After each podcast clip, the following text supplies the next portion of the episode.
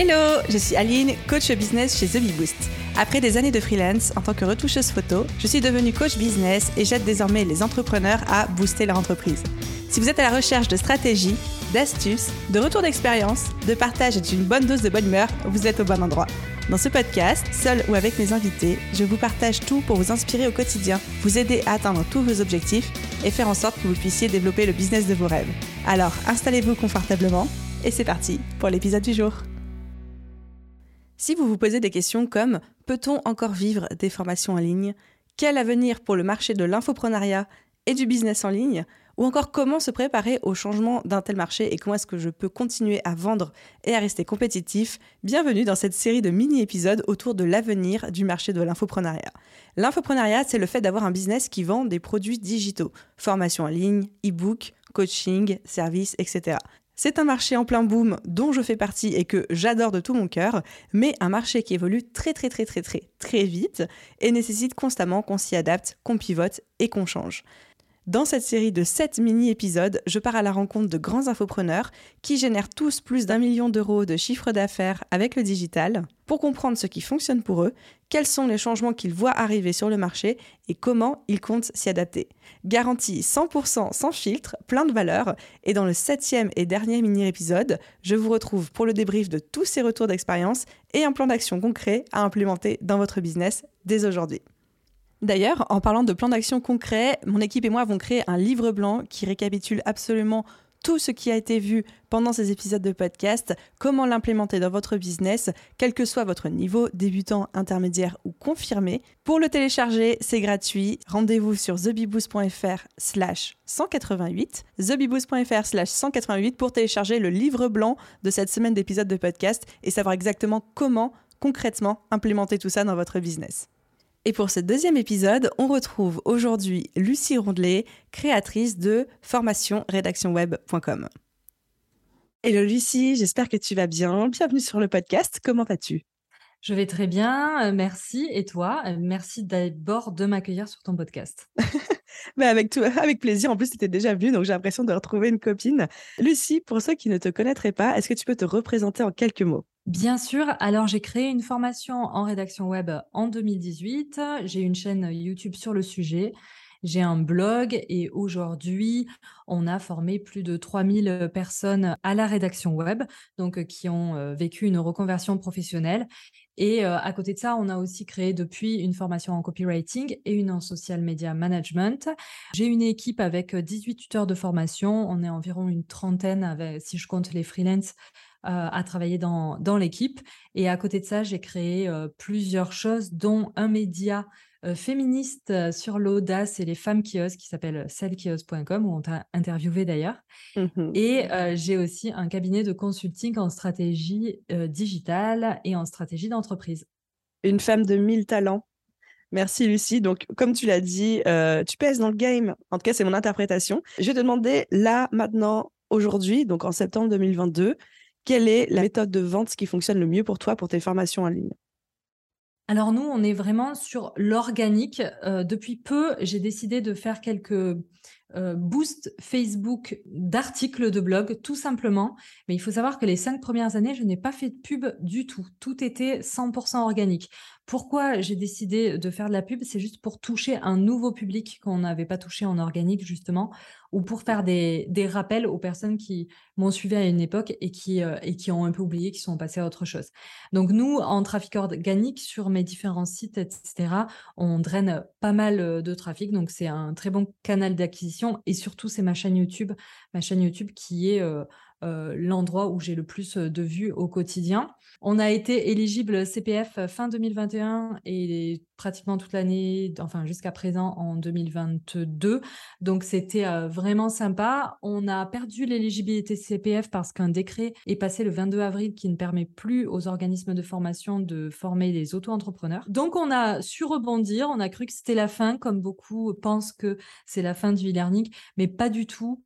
grâce à l'écosystème et grâce à tout ce qu'on a mis en place et surtout grâce à la qualité de la formation, euh, on a toujours autant d'inscrits finalement. Donc c'est une très bonne nouvelle pour nous et là, septembre, c'est chouette. Trop bien. Merci pour la réponse aussi complète et, je, toutes mes condoléances pour le CPF. Je sais que ça a été le grand, le grand sujet brûlant au sein de l'infoprenariat ces, ces 12 derniers mois. Ma deuxième question pour toi, c'est quels sont les prochains grands changements que tu perçois, que tu vois arriver dans notre industrie qui est celle de la formation en ligne? La formation en ligne jusqu'à présent était assez passive. On regardait des vidéos ou on écoutait des audios. Bon, ça, a très très vite évolué en quelques années. Hein. On est passé du je te corrige sur un fichier Word à je te fais une vidéo MP3 à je te renvoie une vidéo de correction. Euh, là, aujourd'hui, l'expérience e-learning, elle est euh, multidimensionnelle. On peut utiliser plein d'outils pour rendre l'expérience euh, des élèves très intéressante avec du gaming, avec des, des intervenants, des masterclass.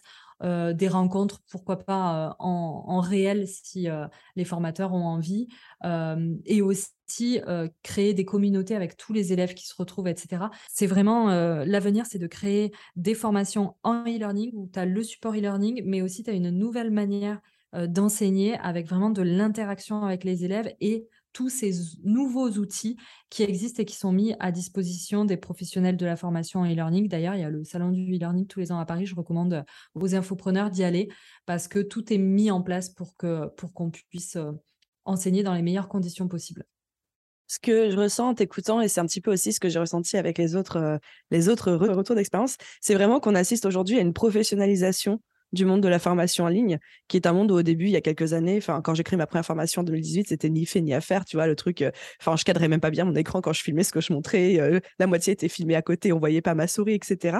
Alors qu'aujourd'hui, vraiment, ça demande bah, des compétences en ingénierie pédagogique, des, des mmh compétences euh, en transmission, en pédagogie, etc. Donc, ok, hyper intéressant. D'ailleurs, je précise que moi, j'ai une ingénieure pédagogique en, en CDI chez moi. donc, c'est vraiment quelque chose d'important. Eh ben, merci de le préciser. Je sais que moi aussi, personnellement, je me suis fait accompagner par un ingénieur pédagogique en mode consulting quand j'ai fait la refonte de ma formation aussi. C'était vraiment très mmh cool. Et ma troisième et dernière question pour toi, Lucie, est quel conseil donnerais-tu à un entrepreneur ou une entrepreneuse qui souhaite se lancer ou vient de se lancer dans la formation en ligne?